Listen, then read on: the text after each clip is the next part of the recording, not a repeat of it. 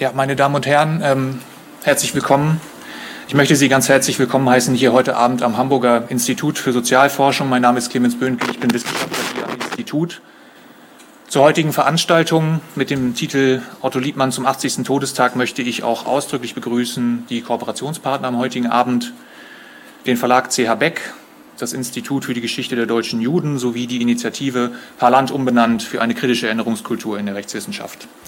Zuletzt gilt der Dank der Bibliothek des Hamburger Instituts, insbesondere Christoph Fuchs, für das Kuratieren der Glasvitrine, die Sie auf dem Weg in den Saal bereits sehen konnten und die eine Zusammenstellung bedeutender Veröffentlichungen des Verlages Otto Liebmann zeigt.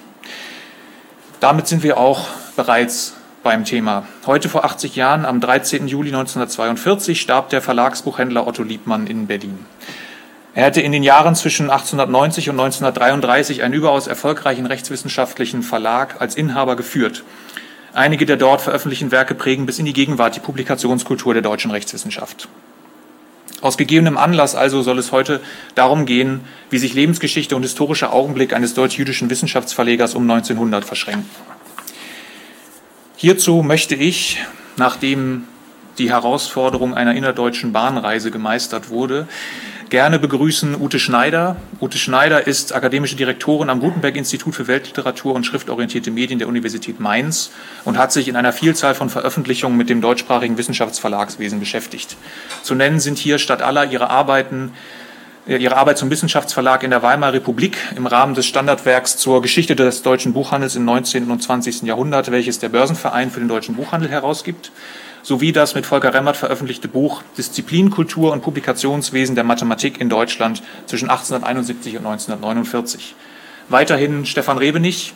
Er ist Professor für alte Geschichte und Rezeptionsgeschichte der Antike an der Universität Bern und hat sich auch neben seinen zahllosen Veröffentlichungen zur Spätantike und zur Wissenschaftsgeschichte mit der Geschichte des Verlages und Verlegers Otto Liebmann, insbesondere im Rahmen der von ihm verfassten Biografie des kulturwissenschaftlichen Verlages CH Beck, auseinandergesetzt. Frau Schneider, Herr Rebenich und ich werden Ihnen heute Abend zunächst in kleinen Vorträgen ein Bild des Verhältnisses von Lebensgeschichte und historischem Augenblick Otto Liebmanns entwickeln, um hier nochmal die Veranstaltungsankündigung aufzunehmen, bevor wir anschließend hier auf dem Podium untereinander und selbstredend auch mit ihm im Saal ins Gespräch kommen wollen. Zuvor, Entschuldigung, zuvor möchte ich jedoch Jonathan Beck hier am Hamburger Mittelweg begrüßen. Jonathan Beck ist Leiter des Verlagsbereiches Literatur, Sachbuch, Wissenschaft des Verlages CH Beck und wird als Teil dieser Veranstaltung ein Grußwort an Sie richten.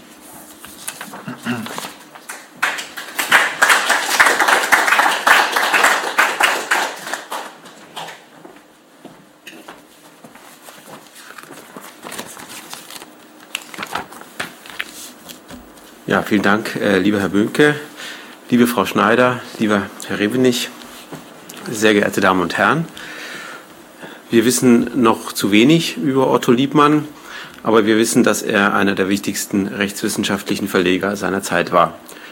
Und wir wissen, dass er als Jude von den Nationalsozialisten gleich im Jahr 1933 zur Aufgabe seines Berufs und zum Verkauf seines Verlages gezwungen wurde. Nach Verhandlungen mit mehreren Verlagen war der Käufer schlussendlich der Münchner Verleger Heinrich Beck, mein Großvater. Deswegen bin ich heute hier und dankbar, dass ich Sie begrüßen darf, obwohl ich als Volkswirt nicht für das rechtswissenschaftliche Programm, sondern für die Literatur und das Sachbuch im Verlag CH Beck verantwortlich bin, also weder Jurist noch Rechtshistoriker noch Experte für die Historie des Verlagswesen, Verlagswesens im 19. und 20. Jahrhundert bin. Die näheren Umstände des Verkaufs von Liebmann an CH Beck sind, denke ich, vergleichsweise gut dokumentiert, vor allem durch die Arbeiten von Stefan Rebenich und Uwe Wesel. Mein Vater Wolfgang und mein Onkel Hans Dieter haben diese Arbeiten in Auftrag gegeben, und zwar im Vorfeld des 250. Jubiläums der Verlagsgründung, das im Jahr 2013 begangen wurde. Über den Menschen Otto Liebmann, über seine Familie und über die mehr als 40-jährige Geschichte seines Verlages wissen wir aber keineswegs genug weshalb ich die Initiative von Clemens Böhnke an Otto Liebmanns 80. Todestag, das heutige kleine Symposium zu organisieren, sehr begrüße. Otto Liebmann hätte seinen Verlag nicht verkauft, wenn es die neuen nationalsozialistischen Machtverhältnisse nicht gegeben hätte. So wurde der Verlag CH Beck mit dem Kauf zu einem von diesen totalitären Verhältnissen begünstigten Unternehmen. Daraus ergibt sich für mich eine besondere Verantwortung und Aufgabe zur Erinnerungsarbeit, die der Verlag vor allem aber nicht nur in einer seit langem intensiven Publikationstätigkeit zur jüdischen und deutsch-jüdischen Geschichte wahrnimmt, sowie zum Nationalsozialismus und zum Antisemitismus, einem leider unvermindert aktuellen Thema. Sie sind nicht wegen mir hier, sondern ich bin wegen Ihnen hier. Diesen Satz sagte Miriam Rürup kürzlich in ihrem Grußwort zur Feier des 25. Jubiläums des Münchner Lehrstuhls für jüdische Geschichte und Kultur und er passt auch für mich heute. Lassen Sie mich nur noch einen Gedanken loswerden. Wenn mit Otto Liebmann nun und vielleicht zum ersten Mal das Leben und die Leistung eines auf Werke zur Rechtswissenschaft und Rechtspraxis spezialisierten Verlegers akademische und öffentliche Aufmerksamkeit erhält, dann müssen wir aus seinem Schicksal nicht nur die Mahnung zur anhaltenden Wachsamkeit gegen Antisemitismus ableiten, sondern auch gegen alle Bedrohungen der Rechtsstaatlichkeit, die sich in unserer näheren Umgebung entwickeln. Timothy Snyder hat anlässlich der Wahl Donald Trumps in einem Buch mit dem Titel Über Tyrannei 20 Lektionen für den Widerstand formuliert. Und es fällt auf, dass gleich drei der ersten fünf Lektionen direkt auf das Rechtswesen betreffen und damit deutlich machen, dass Juristen und ihre Verleger, ob sie es wollen und können oder nicht, Teil der vordersten Verteidigungslinie gegen die Tyrannei sind. Lektion 1 Leiste keinen vorauseilenden Gehorsam, Lektion 2, verteidige Institutionen. Lektion 5, denk an deine Berufsehre. Ich danke dem Hamburger Institut für Sozialforschung für diese Veranstaltung und Ihnen allen für Ihr Kommen und Ihre Aufmerksamkeit.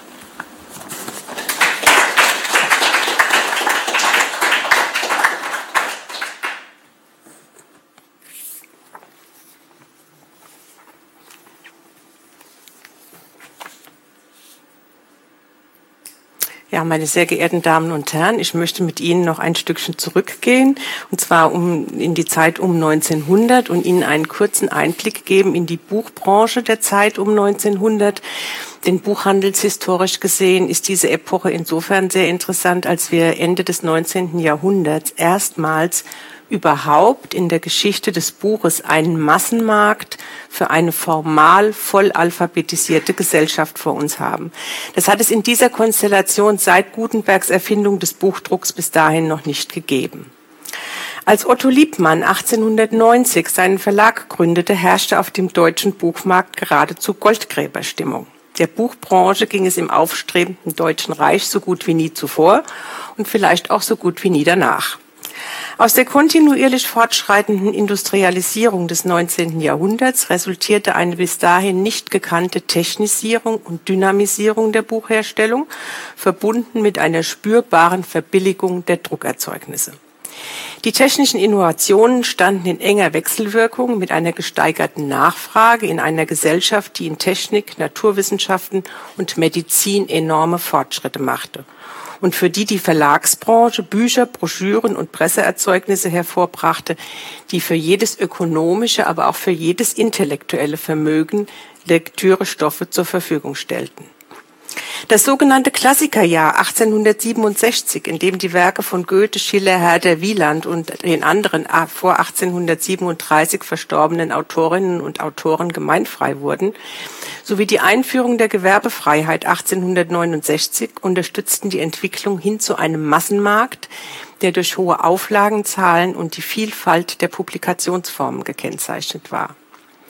Insbesondere in den Großstädten wie zum Beispiel Berlin siedelten sich literarische und wissenschaftliche Verlage an, um einerseits am pulsierenden Großstadtleben zu partizipieren und andererseits kurze Kommunikationswege zu wissenschaftlichen Einrichtungen und Institutionen nutzen zu können. Die Reichshauptstadt Berlin hatte im Laufe des 19. Jahrhunderts die bis dahin dominierende Buchhandelsmetropole Leipzig in der Titelproduktion überholt. Und ich zeige Ihnen aber jetzt doch noch ein Bild einer Produktionsstätte in Leipzig, nämlich des Bibliografischen Instituts, weil meines Erachtens dieses Bild sehr schön die Industrialisierung des Buchgewerbes wiedergibt. Und daneben sehen Sie die Titelzahlen, da sage ich nur ganz kurz was dazu. Die deutsche Buchproduktion hatte sich von 1871, also von der Reichsgründung, bis 1891, also ungefähr des Gründungsjahres des Verlags von Liebmann, innerhalb von 20 Jahren von etwa 10.700 jährlich neu herausgegebenen Titeln auf mehr als 21.000 Titel mehr als verdoppelt. Der Anteil der juristischen Titel, was uns hier ja interessiert, lag relativ konstant die ganze Zeit über bei etwas mehr als zehn Prozent an der Gesamtproduktion. Und das ist sehr viel. Die Anzahl der Buchhandelsfirmen, Verlage wie Sortimentsbuchhandlungen hatte sich auf etwa 12.500 Unternehmen mehr als verdreifacht. Wobei unmittelbar vor Ausbruch des Ersten Weltkriegs vier Prozent der Firmen knapp 15 Prozent der Gesamtproduktion herstellten. Diese Expansion der Produktion wie der auf dem Markt agierenden Firmen hatte Konsequenzen, die in der Verlagsbranche im letzten Drittel des 19. Jahrhunderts deutlich wurden. Nämlich die zunehmende Konkurrenz auf dem Markt leitete verlagsorganisatorische und inhaltlich profilbildende Wandlungsprozesse ein. Zu den verlagsorganisatorischen Maßnahmen gehörte im literarischen Verlag beispielsweise die Institutionalisierung des Lektorats. Im wissenschaftlichen Verlag wurden immer stärker Wissenschaftler als Verlagsberater hinzugezogen, um den publizistischen Bedarf einer Disziplin abschätzen zu können. Aber nicht nur die personelle fachliche Unterstützung des Verlegers war eine erfolgversprechende Strategie auf dem hart umkämpften Markt. Ein geschärftes Pro Programmprofil, das sowohl beim Sortimentsbuchhandel bekannt war, als auch beim Käufer im positiven Fall einen Wiedererkennungseffekt hervorrufen sollte, war eine der Lösungen, um in der zunehmenden Konkurrenz sichtbar zu bleiben. Das galt für literarische wie wissenschaftliche Verlage gleichermaßen einige der Herren, die um 1900 in Berlin aktiv waren. Bereits bestehende Verlage begannen ihre Programme durch Verkäufe von einzelnen Pro Programmsegmenten und oder durch Zukäufe auf eine spezifische Richtung zu profilieren. Wissenschaftliche Verlage konzentrierten sich zu Ungunsten eines allgemeinwissenschaftlichen Programms beispielsweise auf eine oder wenige wissenschaftliche Disziplinen, wie der 1842 in Berlin gegründete Verlag von Julius Springer, dessen Söhne im letzten Drittel des 19. Jahrhunderts den Verlag vom allgemeinen Programm zu einem technisch-naturwissenschaftlichen und medizinischen Wissenschaftsverlag profilierten und damit zu einem der erfolgreichsten Verlage des 20. Jahrhunderts führten. Heute ist Springer Nature ein weltweit agierender Global Player. Verlagsneugründungen traten in der Regel sofort mit einem spezialisierten Programm auf den Markt. Ein Beispiel für den literarischen Verleger ist Samuel Fischer, der 1886 sein Unternehmen gründete und sein Programm von Beginn an aus literarischen Werken zusammenstellte. Zunächst wählte er insbesondere die Autoren des Naturalismus. Es gehörte im literarischen Verlag auch zur Profilierung, möglichst das, möglichst das Gesamtövre eines Autors im Programm zu präsentieren. Ein anderes Beispiel ist Georg Thieme, der im selben Jahr wie Fischer, also 1886, seinen Verlag gründete, der aber nie etwas anderes als medizinische Werke herausbrachte. Ich glaube bis heute nicht. Und so ist auch die Konzentration Otto Liebmanns auf juristische Werke zu verstehen. Andere juristische Verlage entwickelten sich auch aus den alten Universal- und Fakultätenverlagen. Das, Verlagen, das ist eine ähnliche Entwicklung wie in der Medizin und auch in den Naturwissenschaften. Strukturell wiesen diese Verlage des 19. Jahrhunderts alle Ähnlichkeiten auf. Es waren inhabergeführte Unternehmen, die den Namen ihres Verlegers bzw. Gründers trugen. Springer, S. Fischer, Thieme, Otto Liebmann, auch Brockhaus oder Bädeker oder Teubner oder Viehweg. Sie kennen diese Namen sicherlich fast alle. In diesen Familienunternehmen, bei Brockhaus sprach man übrigens äh, in der Familie immer von der Firma. Die in der Regel, also diese Familienunternehmen, über Generationen in der Familie blieben, wurden die jeweils nachfolgende Generation mit den spezifischen Strategien eines Verlags wie auch dem Berufsethos des Verlegers vertraut gemacht und auf der Schnittstelle von Besitz und Bildungsbürgertum sozialisiert. Was es beispielsweise für Walter de Gruyter, den Sie hier auch sehen, heute einer der größten europäischen Verlage für Geisteswissenschaften, zunächst etwas schwer machte, in diesem Milieu anerkannt zu werden. Denn er entstammte einer reichen Kohlenhändlerfamilie aus dem Ruhrgebiet, also dem klassischen Besitzbürgertum und hatte keine verlegerische Sozialisation genossen. Oft haben die Söhne einer Verlegerfamilie sich die Arbeitsfelder aufgeteilt. Einer machte eine Buchhandelsausbildung, der andere studierte die im Verlagsprogramm vertretene Disziplin. Das kann man an Fritz und Ferdinand Springer sehr schön sehen, den Söhnen von Julius Springer. Fritz Springer studierte am Polytechnikum in Karlsruhe Maschinenbau und sein Bruder wurde zum Verlagsfachmann ausgebildet. Wenn wir uns den Unternehmensstandort von Otto Liebmanns Verlag ansehen, nämlich Berlin, dann sehen wir erstmals eine deutsche politische Hauptstadt, die zugleich durch ihr großstädtisches Flair, ihr pulsierendes Geschäfts- und Kulturleben auch eine geistige Hauptstadt mit einer bedeutenden Universität geworden war. Bis in die 1870er Jahre hinein und eigentlich bis heute ist das dezentrale Verlagswesen eine typisch deutsche Branchenstruktur, die auf die politische Kleinstaaterei zurückzuführen war. Im Gegensatz zu England und Frankreich, wo die politischen Hauptstädte gleichsam die intellektuellen Hauptstädte waren ähm, und mit einem, auf, mit einem auf diesen Ort auch konzentrierten Verlagswesen hatten die deutschen Staaten viele Zentren, die für das wissenschaftliche Verlagswesen durch verschiedene Universitäten und kulturelle Institutionen attraktiv waren. Und noch etwas unterscheidet den deutschen vom angelsächsischen Markt. Die deutschen wissenschaftlichen Verlage sind private Unternehmen, während die angelsächsischen Verlage Universitätsverlage mit allgemeinwissenschaftlichem Programm waren oder sind, wie zum Beispiel Oxford oder Cambridge University Press. Für den juristischen Verleger war nun die Nähe zu Behörden, Ämtern und dem Gesetzgeber in Berlin besonders günstig. Davon wird Herr Böhnke wahrscheinlich gleich noch berichten. Und noch etwas ist eine Gemeinsamkeit der deutschen Verleger gewesen. Aus der fehlenden politischen nationalen Einheit hatten Buchhändler und Verleger nach den napoleonischen Kriegen ihr Selbstverständnis als Träger und Vermittler einer deutschen Kulturnation abgeleitet. Die fehlende politische Einheit sollte durch die kulturelle Einheit überwunden werden. Und dieses Selbstverständnis und Selbstbild blieb auch nach der Reichsgründung bis weit ins 20. Jahrhundert hinein nachweisbar. Man verstand sich nicht purus putus als Kaufmann, sondern als Werte- und Wissensvermittler im Dienste der Wissenschaft und Literatur. Nun agieren literarische und wissenschaftliche Verlage nicht gleich. Lassen Sie mich daher in dieser Abgrenzung noch ein paar typische Merkmale des wissenschaftlichen und insbesondere juristischen Verlags sagen. Während es der literarische Verlag mit wechselnden Moden und Inhalten zu tun hat und in seinen Publikationsformen frei ist, ist die Kontinuität der Inhalte im wissenschaftlichen Verlag in recht streng standardisierten Publikationsformen festgelegt. Dazu gehören Laufbahnschriften wie Dissertationen und Habilitationen, Lehrbücher oder Handbücher, Kongressschriften oder Gesetzestexte und Kommentare für einen vorstrukturierten Markt von Lernenden und Lehrenden, Praktikern und Forschern. Das ist weitgehend vorgegeben.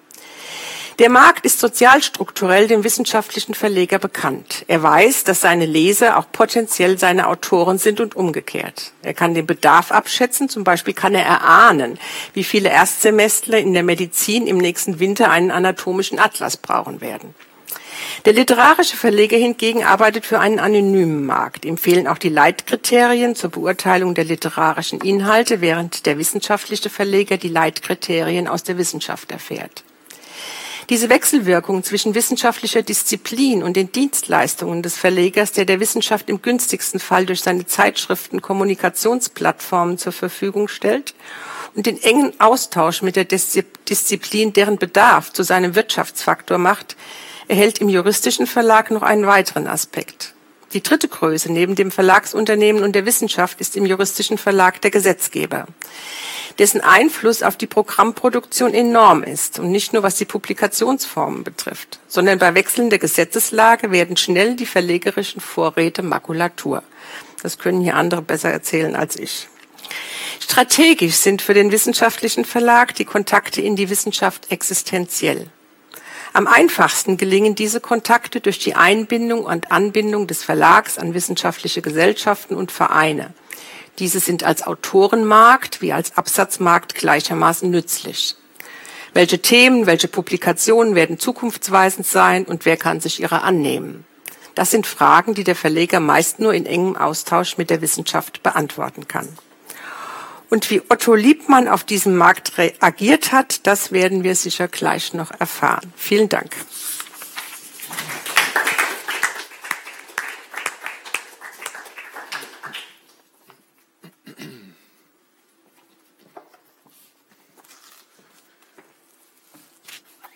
Ja, vielen Dank für diese einführenden Worte und auch für die nette Überleitung.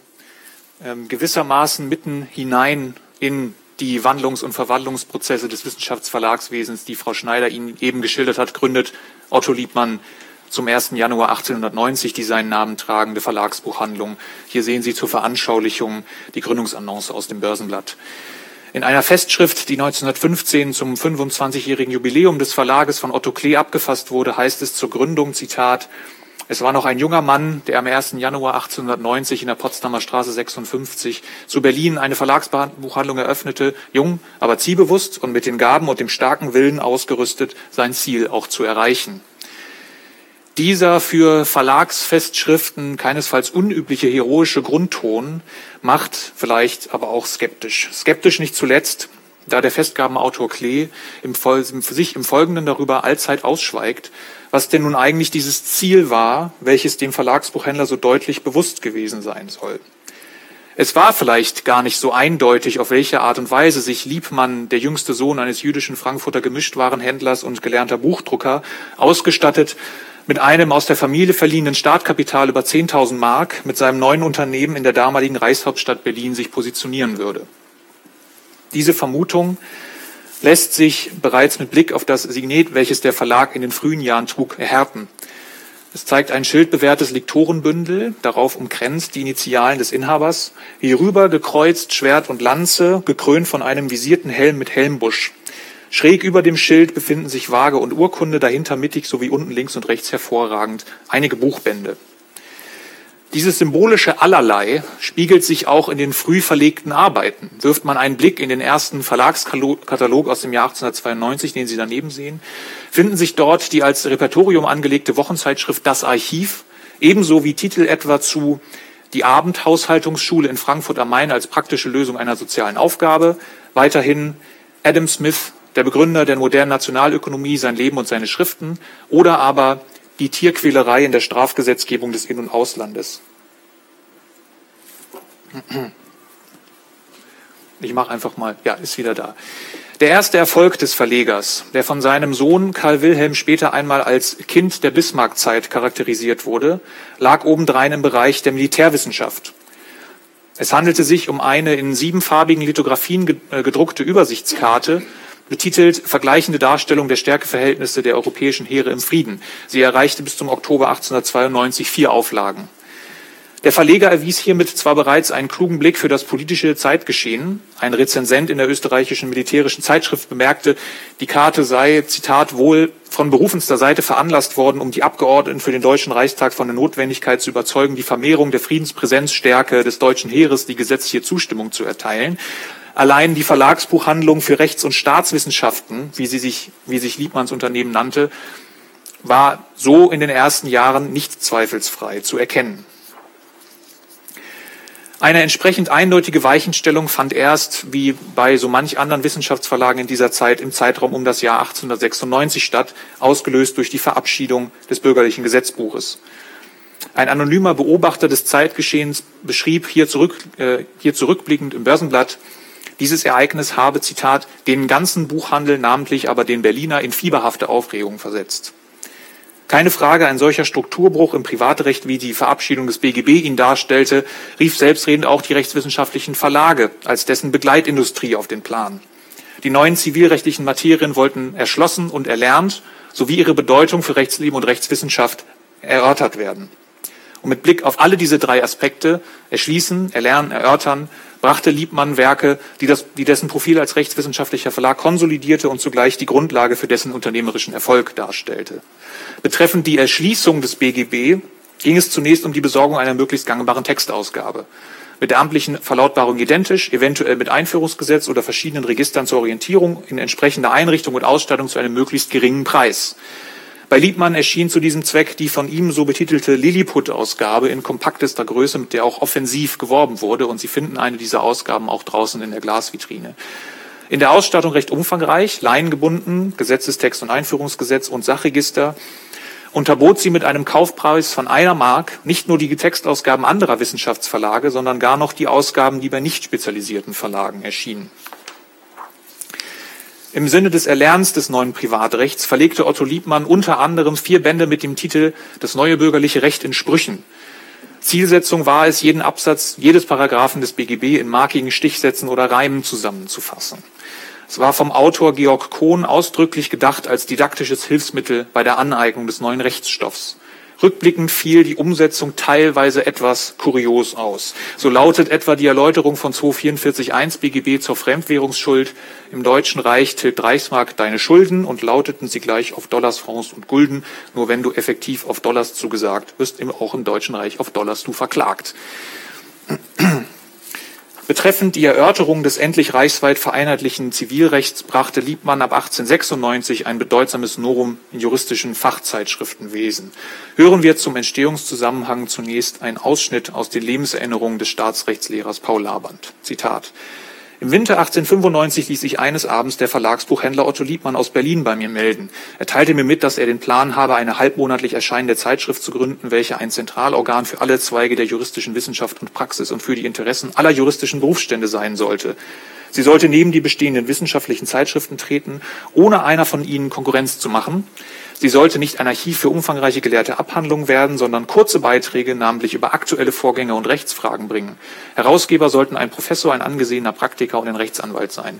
Der auf dem Gebiet des Strafrechts erfolgreich tätige Recht, Gerichtsrat Stenglein und der berühmte Rechtsanwalt Staub in Berlin hätten sich bereit erklärt, die Stelle zu übernehmen und er bitte mich als Vertreter der Wissenschaft beizutreten. Ich sträubte mich sehr. Ich fürchtete, dass meine Zeit sehr in Anspruch genommen werden würde und ich hatte auch Zweifel, ob die neue Zeitschrift eine genügende Anzahl von Mitarbeitern finden werde. Liebmann versicherte aber, dass ich mit den laufenden Redaktionsgeschäften so viel als möglich verschont werden solle und dass die Zeitschrift nicht mit einem Mangel, sondern mit einem Überfluss von Beiträgen zu kämpfen haben werde. Es liege ihm vor allem daran, dass mein Name sich unter den Herausgebern befinde. Endlich gab ich der geschickten Beredsamkeit Liebmanns nach. Dem Verlagsbuchhändler also gelang es, Laband von dem Vorhaben einer deutschen Juristenzeitung zu überzeugen, deren erste Ausgabe am 1. Januar 1896 erschien. Dass er noch im Winter zuvor auf der Suche nach einem Vertreter der akademischen Rechtswissenschaft als Mitherausgeber war, lässt darauf schließen, dass Laband nicht der Erste gewesen sein dürfte, dem Liebmann dieses Amt antrug. Und selbst Laband äußerte ja erhebliche Zweifel an den Erfolgsaussichten. Jene Zweifel konnten beinahe umgehend nach dem Erscheinen der ersten paar Nummern der DJZ, wie sie nun genannt wurde, ausgeräumt werden. Die Originalität der inhaltlichen Ausrichtung wie der äußeren Gestaltung dieser neuen Zeitschrift sorgte für eine hohe Verbreitung. Nur als Eindruck, für das Jahr 1911 wird die Auflage mit durchschnittlich 11.700 angegeben. Setzt man diese Zahl ins Verhältnis zu den in diesem Jahr statistisch erfassten Richtern und Rechtsanwälten, auch wenn sich auch andere Berufsgruppen mit Sicherheit unter den Abonnenten fanden, so könnte man sagen, dass zu dieser Zeit knapp mehr als jeder zweite Rechtspraktiker, rund 52 Prozent, Abonnent der DJZ war. Der DJZ wurde der programmatische Kern der Verlagsbuchhandlung so sehr, dass das für die Zeitschrift gedachte Logo im Laufe, auch, auch im Laufe der Jahre auch zum Logo des Verlages selbst erhoben wurde. Also die wegende Justitia, deren Augen verhüllt und die in der Rechten ein Schwert hält, sitzend auf einem Stufenvorsprung mit den Initialen des Verlegers und dem Gründungsjahr in dem Stufenvorsprung selbst eingelassen. Das sich entwickelnde Profil des Verlages lässt sich gewissermaßen hier symbolisch nachvollziehen, von eindeutig, von vieldeutig und verziert zu eindeutig und schlicht. Dass Liebmann, die Herausgeber der DJZ, gewissermaßen als symbolisches Kapital für seine Unternehmung ausbeutete, wird nicht nur in den Lebenserinnerungen Labans beschrieben. Der Handelsrechtler und langjährige DJZ-Kolumnist Max Hachenburg beschrieb die Herausgabe, äh, die Herausgeber als, Zitat, zitierende Aufschrift, die Garanten für den Inhalt und die würdige Form. Nur Staub kam in die Reaktion, plauderte in seiner liebenswürdigen Art und entfernte sich wieder. Aber keiner hat mit der Herausgabe des Blattes das Geringste zu tun. Ähnlich berichtete viele Jahre später Karl Wilhelm Liebmann, sein Vater habe oft erzählt von der, von der Zitat ersten und übrigens einzigen Redaktionssitzung, die je stattfand, feuchtfröhlich im Café Justi am Potsdamer Platz in Berlin.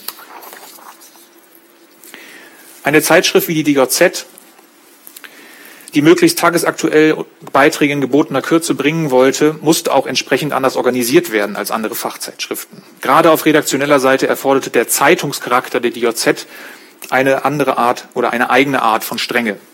In den Korrespondenzen zwischen Liebmann und seinen Autoren findet man zahllose Passagen wie die folgende, Zitat, als ich, also Otto Liebmann, nun ihren Aufsatz erhielt, spitzte ich mir sogleich drei Brotstifte. Sechs Dreiviertel Spalten ist zu viel, und da sie die Freundlichkeit hatten, mir zu sagen, ich solle ihnen bei der Kürzung helfen, so leuchteten die Spitzen der Rotstifte, bis sie gebraucht wurden. Karl Schmidt notiert am 18. September 1913 einigermaßen zerknautscht in sein Tagebuch, morgens lange geschlafen, fröhlich und frisch auf, aber nur ein Brief von Liebmann, der meine Besprechung von Chatterton Hill nicht nehmen will, und sonst nichts zum Verzweifeln. Auch in einer Festgabe für den Verlagsbuchhändler aus dem Jahr 1920 bittet der Strafrechtler Wilhelm Kahl in seiner Ansprache zu vermerken, Liebmann sei sein Schriftsteller nicht immer ganz bequem. Durch den Erfolg der DJZ und dank einer ungewöhnlichen Personalunion Liebmann war in einem Herausgeber, Schriftleiter und Verleger der wohl meistverbreiteten juristischen Zeitschrift, an die sich zusätzlich eine Verlagsbuchhandlung anschloss, befand er sich im frühen 20. Jahrhundert an einer durchaus interessanten Position. Er selbst meint im Jahr 1911, Zitat, mein Redaktionsbarometer zeigt mir täglich die Stimmung im Lande der Juristen. Interessant ist insbesondere zu beobachten, wie der Verleger die eigene Stellung auch nutzt, um selbst zunehmend als Autor in seiner eigenen Zeitschrift publizistisch tätig zu werden. Oder in Liebmanns eigenen Worten, Zitat, den Blaustift des Schriftleiters mit der Feder des Schriftstellers zu tauschen. Das veranschaulicht recht eindeutig folgende Grafik, welche die Anzahl der Beiträge Liebmanns in der DJZ nach Erscheinungsjahrgängen abbildet. Und keine Sorge, das ist die einzige Grafik. Jetzt wird es gleich wieder streng hermeneutisch. Liebmann schreibt im Laufe der Jahre nicht nur mehr Beiträge in der DJZ, sie sind auch inhaltlich anderer Art. Die Gratulationen zu runden Geburtstagen und die Nachrufe in den ersten Jahrgängen werden ergänzt oder ersetzt durch retrospektiv oder prospektiv intervenierende Aufsätze. Es drängt so der Verleger als engagierter Kommentator von der Hinterbühne des Wissenschaftsverlagswesens auf die Vorderbühne des rechtspolitischen wie allgemeinpolitischen Geschehens seiner Zeit. Liebmann kann seiner Stimme nicht zuletzt deshalb Gehör verschaffen, weil aus dem gelernten Buchdrucker mittlerweile der zweifache Ehrendoktor und dritter höchster Orden geworden ist. Wenn der Verlagsbuchhändler auch als engagierter Kommentator bezeichnet werden kann, drängt sich natürlich auch die Frage auf, welche Färbung dieses Engagement annahm. Es wäre hier keinesfalls übertrieben, Liebmanns Haltung als kaisertreu und patriotisch bis nationalistisch zu bezeichnen. Eine Haltung, die in den Jahren zwischen 1914 und bis 1933 durch die Krise vom Juli 1914, den Ersten Weltkrieg, den sogenannten Zusammenbruch vom November 1918 und die Ausrufung der Weimarer Republik auf besondere Art und Weise herausgefordert wurde. Insbesondere während der turbulenten 1920er Jahre setzt Liebmann seine berufsständischen Ressourcen zur Opposition ein. Hierzu einige Episoden. Die hohe Verbreitung der DJZ nutzt der Verleger, um in eigener Sache ab 1918 die Gründung des sogenannten Deutschen Juristenbundes zu organisieren, welcher in Liebmanns Worten, Zitat, künftig das Bollwerk sein wird, an dem sich die gegen den Juristenstand, eine geordnete Rechtspflege und die Justiz anstürmenden Wellen brechen werden. Die DJZ selbst ändert ihren Charakter. Sie solle, so schreibt der Verleger 1923, Zitat, nun in den weltbewegenden Fragen des Friedensvertrages und der rechtswegen Unterdrückung des deutschen Volkes der Welt die deutsche Rechtsauffassung vermitteln. Verlag und Verleger werden so aktive Teilhaber dessen, was Wolfgang Schievelbusch einmal als die deutsche Spielart der Kultur der Niederlage bezeichnet hat. Nochmal ein Zitat von Otto Liebmann aus dem Jahr 1920. Was Deutschland an politischer Macht und wirtschaftlicher Bedeutung verloren hat, das muss es durch die innere Kräftigung, durch geistige Entwicklung in festem, einigem Zusammenschluss zu ersetzen suchen. In seiner Rolle als publizistisch agierender Beobachter liefert sich Liebmann etwa auch ein Tête-à-Tête mit Gustav Radbruch um die Frage, ob man eigentlich Mitte der 20er Jahre von einer veritablen Justizkrise sprechen könne oder nicht. Zugleich war das eine Art Fernduell zwischen zwei in dieser Zeit politisch gegensätzlich orientierten juristischen Fachorganen, der konservativen DJZ und der deutlich kleineren, weniger verbreiteten und sozialdemokratischen links ausgerichteten Zeitschrift Die Justiz. Der gesamtgesellschaftlichen Notlage im Zuge der Wirtschaftskrise der späten 20er und frühen 30er Jahre stellt Liebmann in der DJZ die Formulierung von der notwendigen, Zitat, von notwendigen gesetzgeberischen Zukunftsaufgaben entgegen. Es müsse, so schreibt er gegen Ende 1930, an einem, Zitat, Um- und Neubau herangegangen werden, Zitat weiter, der unserem Rechtsleben auf den verschiedensten Gebieten Not tut. Die radikale Stilllegung der vielen politischen, sozialen und ökonomischen Konflikte der Weimarer Republik durch die sogenannte Machtergreifung der Nationalsozialisten im Frühjahr 1933 schließlich begleitet Liebmann ebenfalls und zunächst in einnehmender Zustimmung. In der DGZ vom 1. April 1933 veröffentlicht er den Artikel mit dem Titel zum 21.03.1933. Darin heißt es, Zitat, nach langer Wintersnacht darf Deutschland hoffen, einem Wiederaufbau entgegenzugehen an der weiterhin Zitat Neu- und Umgestaltung des Rechtswesens durch die Nationalsozialisten mitzuwirken, so liebt man, sei auch Pflicht und Aufgabe der DJZ. Die tragische Frage bleibt, welches Bewusstsein der beruflich arrivierte und gesellschaftlich assimilierte deutsch-jüdische Verlagsbuchhändler davon hatte, dass diese Umgestaltung auch ihn selbst treffen könnte. Damit möchte ich mich für Ihre Aufmerksamkeit bedanken und an Stefan Rebenich weitergeben.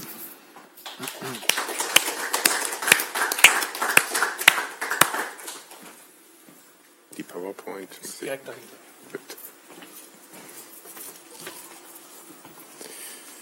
Ja, auch von meiner Seite ein ganz herzliches Dankeschön an Herrn Böhnke und das Institut für die Einladung, äh, die mich zurückführt auf äh, meine Verlagsgeschichte, die Sie ja schon äh, angesprochen haben.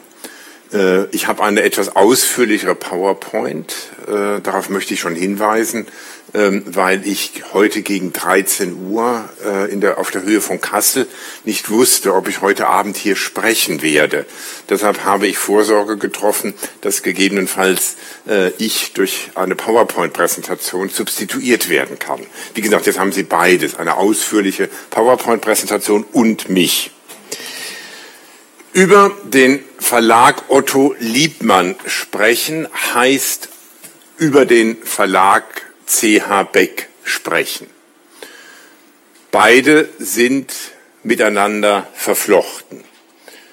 Der Kauf, auf den ich gleich eingehen werde, des Verlages Otto Liebmann durch Heinrich Beck, den Sie hier im Bild sehen, äh, ist in der Tat eine notwendige Erweiterung des Verlagsgeschäftes gewesen. Warum notwendig? Weil Beck als Kulturverleger der Weimarer Zeit große Erfolge feierte. Nur zu ihrer Erinnerung. Otto Spenglers Der Untergang des Abendlandes ist verlegt worden. Äh, Albert Schweitzer ist als Autor entdeckt worden und auch Egon Friedel, der jüdische Bohemien, ähm, österreichischer Herkunft, hat seine Kulturgeschichte der Neuzeit in der Weimarer Republik äh, bei CH Beck äh, verlegt, hat sogar dafür, wie übrigens auch Spengler, den ursprünglichen Verleger verlassen, um dann auch vermittelt durch äh, Lektoren des Verlages CH Beck eben in München bei dem Verlagshaus in der Wilhelmstraße äh, anzudocken. Also Beck war als Kulturverleger ausgewiesen, und zwar für ein krisengeschütteltes, nationalkonservatives äh, Bürgertum.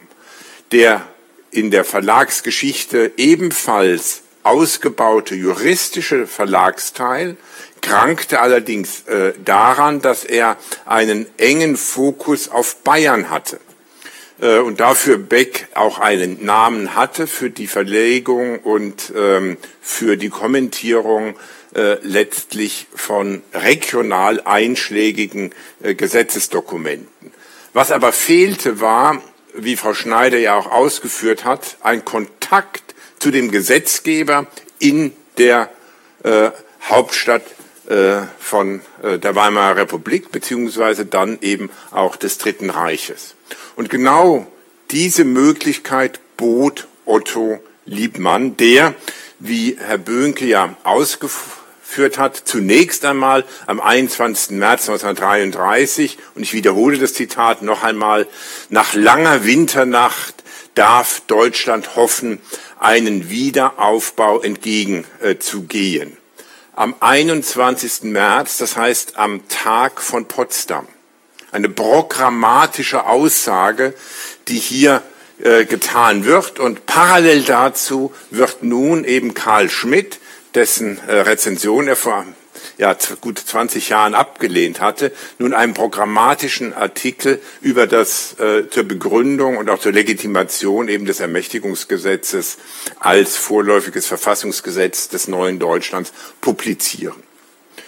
Also, ähm, Liebmann hat in der Tat, und das muss man so deutlich sagen, jetzt sich nicht nur auf die Seite äh, der, des neuen Deutschlands gestellt, er hat die Nazifizierung der Zeitschrift durchaus in der konsequenten Weiterentwicklung seiner bisherigen nationalkonservativen äh, Politik auch begrüßt, wie viele andere nationalkonservative Juristen und auch Verleger Jurist, äh, jüdischer äh, Provenienz. die eben ihre Hoffnungen auf Adolf Hitler und seine Bewegung setzte. Und auch selbst als die Situation im Jahre 33 immer schwieriger für jüdische Wissenschaftler, Verleger, Intellektuelle wurde, als es erste Maßnahmen gab, selbst dann noch, nämlich am 11. September 33, das ist das letzte äh, Dokument, Zeugnis, was ich gefunden, gefunden habe, schreibt er in einem Brief ausgerechnet an Karl Schmidt, den er zu, ja, den er auch als Verbündeten zu gewinnen versucht für seine und Unterfangen weiter eben eine herausragende Rolle für die Deutsche Juristenzeitung zu spielen und damit auch seinen Verlag zu retten.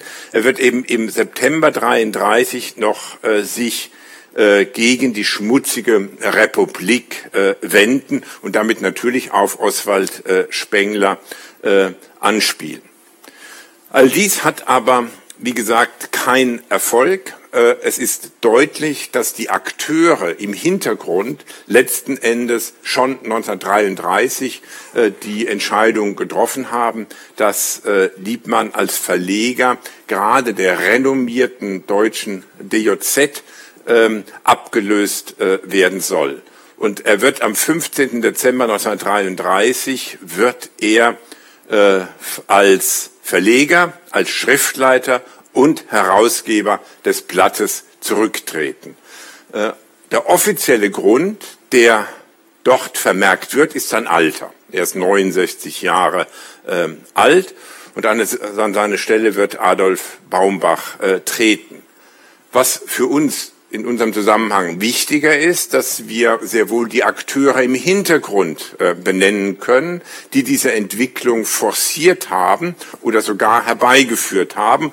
Und dazu gehört äh, Hans Frank als der Reichsjuristenführer, aber eben auch Roland Freisler, der damals Staatssekretär im preußischen Justizministerium war. Und all das, was wir eben noch rekonstruieren können, macht eindeutig klar, äh, dass dieser Verleger, weil er als Jude diffamiert wurde und obschon er sich in den Dienst des neuen Deutschlands gestellt hatte, abgelöst werden sollte, was dann eben auch passierte. Und in dieser Situation hat nun Heinrich Beck den Verlag übernommen, der sozusagen auf dem Markt war und äh, bei dem, als der erste Versuch gemacht worden äh, ist, den Verlag zu verkaufen, äh, war Beck noch nicht im Rennen. Er hat sich in der zweiten Runde sozusagen dazu bereit erklärt, den Verlag zu übernehmen. Der Vertrag wurde am 15. Dezember 1933 gezeichnet und am 18. Dezember 1933 wurde diese Anzeige im Börsenblatt für den deutschen Buchhandel geschaltet, aus der eindeutig nun die Übernahme des Verlages ähm, hervorging. Gut, die Frage ist, wie nun diese Übernahme zu bewerten ist und wie auch das Verhandeln von Wolf, äh, von, ähm, von äh, Heinrich Beck zu bewerten ist. Und darüber gab es einen veritablen äh, Streit, äh, den einige, die hier versammelt sind, auch miterlebt äh, haben. Die unangenehmste Rolle an diesem Abend im Frankfurter Hof des Jahres 2013 hatte mit Sicherheit der Mann, der in der Mitte saß, und den ich heute Abend auch ganz herzlich begrüße, nämlich Jens äh, Biski, der eine doch äh, etwas aus der Kontrolle laufende äh, Diskussion zu moderieren versuchte, die sich bezeichnenderweise genau an den Fragen der Motivation Heinrichs Becks und des Bewert der Bewertung des Verhaltens von Heinrich Beck entzündete. Und hier kommen wir nun, und deshalb habe ich das aufgenommen, nicht sozusagen als kleine persönliche Reminiszenz an einen denkwürdigen Abend im Frankfurter Hof, sondern weil wir hier natürlich das methodische Problem äh, haben, äh, welche Zeugnisse wir namhaft machen können, um dieses Verhalten, äh, um die Kaufaktion zu bewerten. Und es wäre fatal, wenn wir uns nur auf die Festschrift zum 200-jährigen Bestehen des Verlages CH Beck berufen würden, die Heinrich Beck 1963 herausgegeben hat oder auch selbst geschrieben hat, in der er nun sehr wohl ähm, zwar kritisch äh, reflektiert, äh, was damals mit Liebmann äh, passierte, aber dennoch vom Grund Prinzip her apologetisch äh, sich verhält. Neben anderen Archivalien sind natürlich wichtig das Verlagsarchiv, das aber durch die Zerstörung des Jahres 1944 im hohen Maße nur noch fragmentarisch äh, erhalten ist und kaum oder nur wenige einschlägige Dokumente zu diesem Vorgang enthält.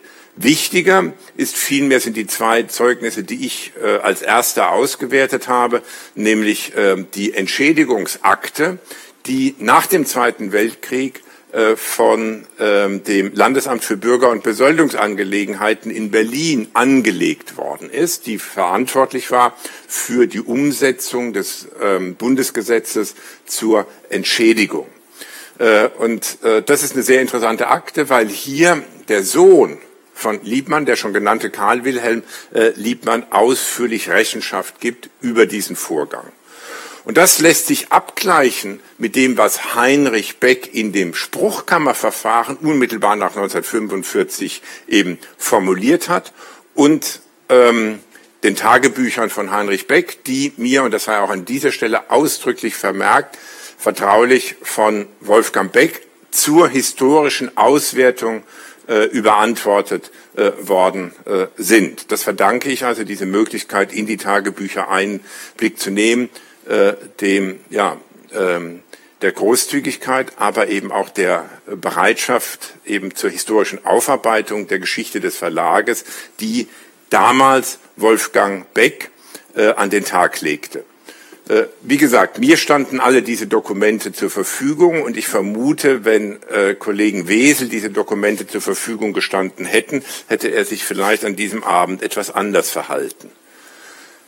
Danach ist offenkundig, dass es nicht finanzielle Not war, wie es später hieß, oder gar das Alter von Liebmann, äh, sondern wie nun Heinrich Beck bezeichnenderweise im Spruchkammerverfahren selbst betonte, allein der Umstand, dass er glaubte, wegen seiner jüdischen Rassezugehörigkeit keine Zukunftsaussichten als Verleger mehr zu haben. Nicht die Weltwirtschaftskrise des Jahres, äh, der, äh, des, äh, der ausgehenden 20er und der beginnenden 30er Jahre spielten eine Rolle. Nein, es war in der Tat die veränderte politische Situation nach 33 und was Heinrich Beck hier offen ähm, nach 1945 ausführt, wird von Karl Wilhelm Liebmann unter anderem am 7. Februar 1962 noch einmal herausgestellt. Es war der Zwangsverkauf äh, ein Zwangsverkauf des Verlags, kein freiwilliger aus ökonomischen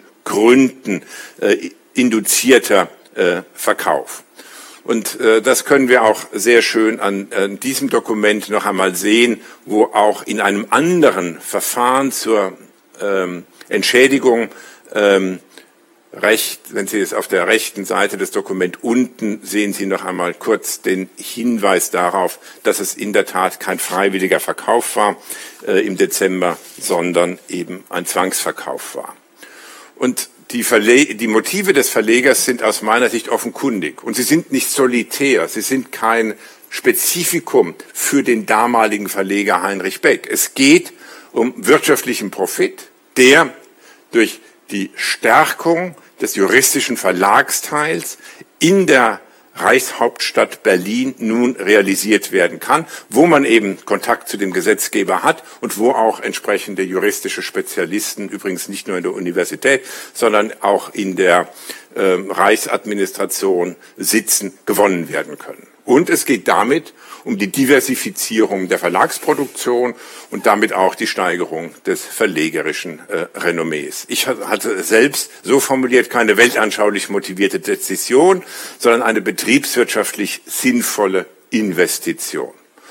Und von daher wurde auch der Kaufpreis, wenn Sie so wollen, gedrückt. Der Kaufpreis wurde auf Reichsmark 250.000 ähm, angesetzt. Liebmann wollte mehr haben. Und wir wissen, dass äh, Heinrich Beck dann, nachdem sich Karl Wilhelm Liebmann, der Sohn Otto Liebmanns, bei ihm gemeldet äh, hatte, äh, 1947 bereits, dann nach längeren Verhandlungen am 23. Juni 1951 noch einmal 50.000 D-Mark nachgeschoben hat. Und das macht genau die 300.000 Mark in Anführungszeichen jetzt aus, die eigentlich ursprünglich hätten gezahlt werden sollen. 50.000 D-Mark 1951 heißt 10 Prozent des damaligen Umsatzes und 17 Prozent des damaligen Gewinnes, also einen erheblichen äh, Betrag, der es aber äh, Heinrich Beck ermöglichte, wie Sie jetzt auch hier äh, sehen, einen Rechtsstreit wie er dann später sozusagen äh, hier dokumentiert, äh, also die Möglichkeit eines Rechtsstreites eben beigelegt worden ist. Eine Restitution, die über die amerikanische Gesetzgebung in der von den Amerikanern kontrollierten Zone möglich gewesen äh, wäre, wurde damit ähm, abgewandt durch die freiwillige, in Anführungszeichen, also nicht über juristische Mittel herbeigeführte Zahlung von zusätzlich 50.000 äh, D-Mark, die, wie gesagt, jetzt nicht nur hier rüber gesichert sind, sondern auch durch das, die Tagebücher äh, von äh, Heinrich Beck. Damit ist für mich die historische Bewertung des Vorganges eindeutig. Es handelt sich eben um eine Arisierung. Oder wenn Sie diesen Begriff aus ähm, der Lingua Tertii Imperii nicht verwenden äh, wollen, jetzt ist habe ich wahrscheinlich irgendwas unterbrochen? Kann das sein? Also wenn Sie diesen Begriff nicht äh, verwenden äh, wollen, dann ist offenkundig, dass hier äh, ein jüdisches Unternehmen schon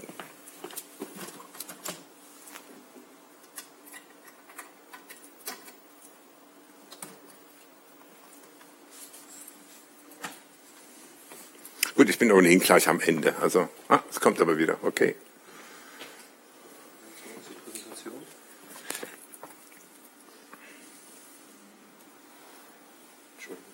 Ah ja, das war.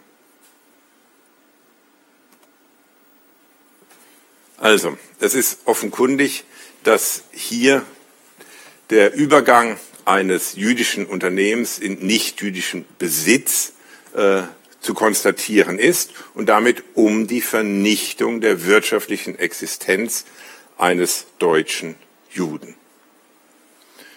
Und das war nur der Beginn der Vernichtung, denn die Entrechtung schritt voran und schließlich für einen Teil der Familie auch die Vernichtung ihrer menschlichen Existenz. Nur ein Beispiel, die große Villa mit Park in Berlin-Wilmersdorf, die fiel 1938 an das Reichsluftfahrtministerium. Die Familie musste ausziehen, ist dann zum Teil in die Mommsenstraße, also nach Charlottenburg gezogen, zum Teil in die Sübelstraße, in die benachbarte Sübelstraße. Liebmann starb selbst am 13. Juli 42. Ich weiß nicht, die Dokumente, die juristischen Dokumente sind eindeutig. Es wird immer vom 15. Juli gesprochen, aber es ist der 13. Juli 1942. Vier Jahre zuvor war bereits seine Frau, Lilly Fanny, äh, geborene Herxheimer, also einer berühmten Ärztefamilie stammend, äh, an Krebs äh, verstorben. Und Irma sowie Margarete Liebmann, die beiden Töchter, sind äh, Ende Dezember 42 beziehungsweise Anfang Januar 43 deportiert worden. Der einzige, der überlegte, äh, und hier sehen Sie noch einmal die verbleibenden Dokumente, was wir, äh, was wir sozusagen haben an Erinnerung bisher haben. Es besteht die Hoffnung, dass wir vielleicht über die Familie Liebmann oder dass Herr Böhnke über die Familie Liebmann an weitere Dokumente kommt. Persönliche Aufzeichnungen, die wir jetzt noch fassen können, sind die aus den Entschädigungsverfahren, ähm, das dann zwischen 1953 und 1974 ähm, durchgeführt wurde. 20 Jahre Entschädigungsverfahren. Woran das liegt, können wir vielleicht in der Diskussionsrunde dann noch einmal ansprechen.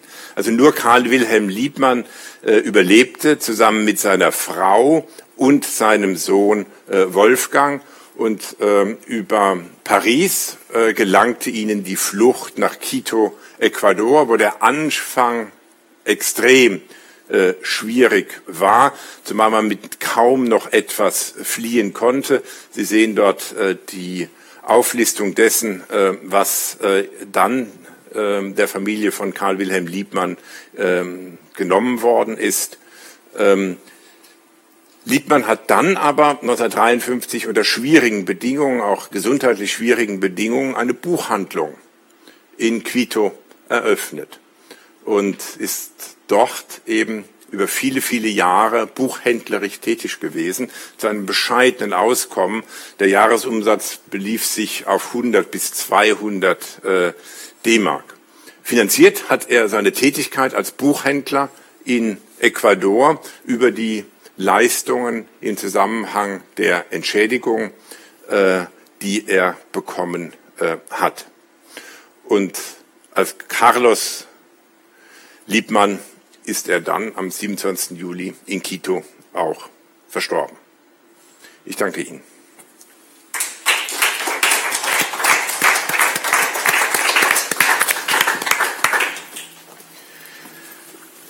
Ja, Herr Rebenich, Frau Schneider, vielen Dank. Hm. Wir haben jetzt sozusagen ein ganzes Panorama gehabt. Die großen Strukturentwicklungen, Wissenschaftsverlage um 1900 bis hin in die Nachgeschichte nach 1945. Ähm,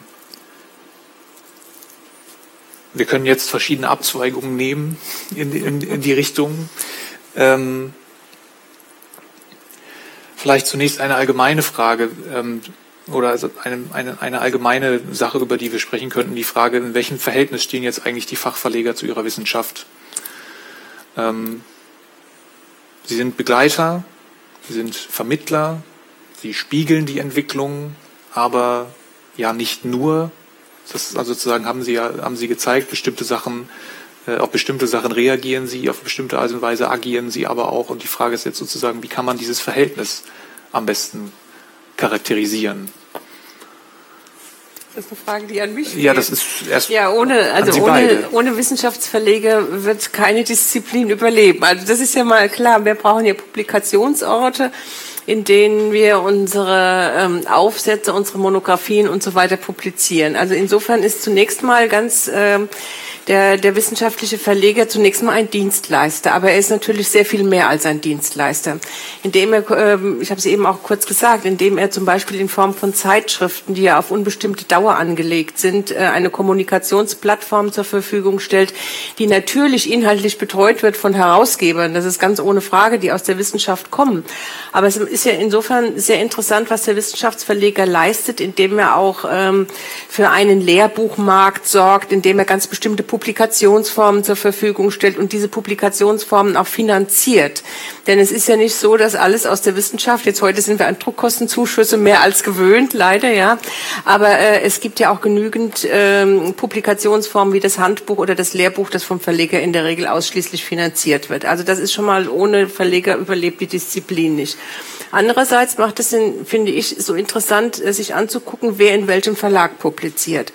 Also man hat ja auch, ich habe das, das Beispiel aus der Mathematik, Sie haben es eben erwähnt, äh, vor einigen Jahren mal untersucht, dass es ganz bestimmte Schulen gibt, das gibt es in jeder Disziplin mehr oder weniger, die in ganz bestimmten Verlagen publizieren und anderen wiederum nicht. Und ähm, das heißt also, äh, man kann schon ähm, sich ansehen, wie Verleger zusammen mit Wissenschaftlern agieren und ganz bestimmte Schulen, wissenschaftliche Schulen protegieren oder eben äh, ihnen keine Publikationsplattform zur Verfügung stehen. Das entscheidet der Verleger nicht alleine, sondern immer mit Wissenschaftlern zusammen. Aber das ist hochinteressant. Und je mehr man in die Geisteswissenschaften hineingeht, ist es vielleicht in der Technik nicht ganz so wichtig, desto interessanter wird das Ganze. Und insofern spielt der Verleger oder die Verlegerin, aber in der Regel sind es ja um die Zeit sowieso, über die wir reden, in fast ausschließlich Verleger, ähm, eine sehr große Rolle für den Fortgang und die Entwicklung von Disziplinen. Also er holt sich einerseits Verlagsberater, vielleicht aus der Disziplin selber, und gründet dann beispielsweise eine Reihe oder wie auch immer und ähm, eröffnet damit ähm, für eine die Sichtbarkeit einer Disziplin und zwar sowohl interdisziplinär als auch ähm, für andere Disziplinen, für Nachbardisziplinen. Also das könnte könnten wir jetzt noch viel vertiefen. Sie merken, aber das äh, ohne also auf es kurz zu machen, ohne den wissenschaftlichen Verleger geht es nicht in dieser Zeit. Man könnte heute überlegen, ob wir nicht mit Publikationsplattformen, die Universitäten betreuen beispielsweise, ob wir da nicht genauso mit äh, äh, zurechtkämen. Aber das ist äh, ein schwieriges Thema und ein sehr kontrovers diskutiertes Thema.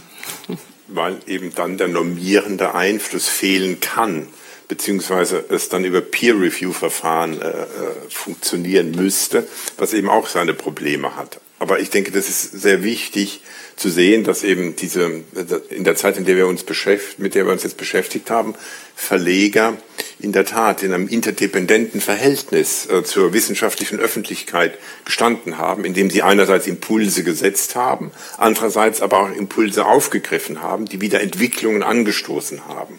Und die Normierung von Wissen, die Distribution von autoritativen Handbüchern etwa, ist natürlich im hohen Maße wichtig gewesen im Zuge der Diversifizierung der Wissenschaften. Äh, dass man dann immer sozusagen innegehalten hat und sich Gedanken gemacht hat, was ist sozusagen zu vermitteln für Schüler, für Gymnasiasten. Es ist ja ein Teil dieser Handbücher geschrieben worden, was man sich heute gar nicht mehr vorstellen kann. Welcher Gymnasiast würde heute noch 500 Seiten, was weiß ich, lateinische Literatur lesen? Ja, also Handbuch der lateinischen Literatur. Aber eben eben auch für Studierende.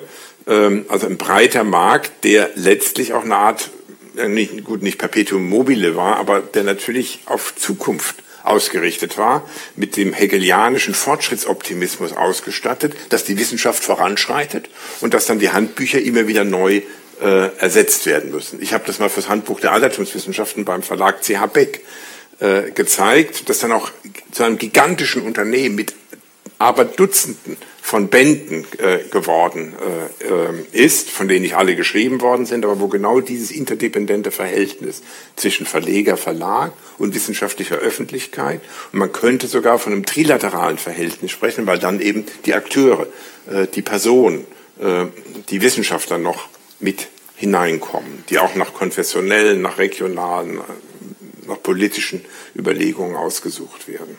Mhm. Das ist übrigens ein ganz typisch deutsches Phänomen. Ich glaube, in den angelsächsischen Universitätsverlagen ist das Phänomen nicht so weit verbreitet, dass man mit einer gewissen Weltanschauung oder einer gewissen politischen Gesinnung nur zu diesem oder jenem Verlag geht. Das ist also eine ganz typisch deutsche Angelegenheit. Aber noch etwas anderes. Natürlich spielt auch der Verlagsname eine große Rolle. Ich habe eben von den Plattformen gesprochen, die wir vielleicht heute haben könnten. Es ist aber in der Tat so, dass ein renommierter Verlag auch renommierte Autoren an sich zieht und da dann ist es ein Verlag, an dem man gerne publizieren möchte, aufgrund, aufgrund der Reputation, die der Verlag auch hat. Also wir haben eben im Vorfeld über das Buch von Olaf Blaschke kurz gesprochen und er kommt ja äh, zu dem Ergebnis, dass die Historiker am liebsten bei Beck publizieren. Und das hat ja seinen Grund, weshalb das so ist, ja. Ähm, und ich glaube, der Verlagsname ist auch heute noch sehr wichtig, auch ähm, angesichts ähm, der vielen digitalen Möglichkeiten, die wir haben. Aber ähm, in einem angesehenen Verlag zu publizieren, hat auch heute noch für einen Wissenschaftler, eine Wissenschaftlerin eine gewisse Bedeutung. Klar zumal CH Beck ja geschickterweise immer verschiedene Formate mittlerweile zur Verfügung stellt. Also für diejenigen, die 1600 Seiten schreiben wollen, genauso wie für die, die nur 100 Seiten schreiben können. Ja, erlauben Sie mir den Sprung, äh, Herr Rebenig, Sie sprachen gerade davon in der Zeit, mit der wir uns hier befassen, also Wissenschaftsverlagsgeschichte um 1900. Die methodische Frage. Also was können wir eigentlich wissen und wie arbeiten wir dazu? Also mit anderen Worten natürlich das Verhältnis von Verlagsgeschichte und Verlagsgeschichtsschreibung ist dann natürlich gerade bei diesen kontroversen Episoden nach 33 und so weiter äh, eine sozusagen eine Frage und die Frage jetzt irgendwie ganz offen. Wie, wie kann man das machen? Also sozusagen, wir haben das jetzt alle drei versucht vorzuführen, wie das machen kann, aber sozusagen die grundsätzliche methodische Frage, dass wir darüber kurz sprechen. Mhm. Ja, ich meine, es ist natürlich dann einfacher zu bewerkstelligen, wenn man ein äh, intaktes Verlagsarchiv hat. Aber in, häufig existiert eben diese intakten Verlagsarchive, besonders in Deutschland oder in den Ländern, die eben von kriegerischen äh, Auseinandersetzungen im 20. Jahrhundert affiziert worden sind, äh, existieren diese ähm, kompletten oder einigermaßen intakten Verlagsarchive eben nicht mehr. Wobei es selbstverständlich auch so sein kann, dass Verlage selbst Dokumente vernichten, weil sie keinen Stellraum und so weiter mehr haben.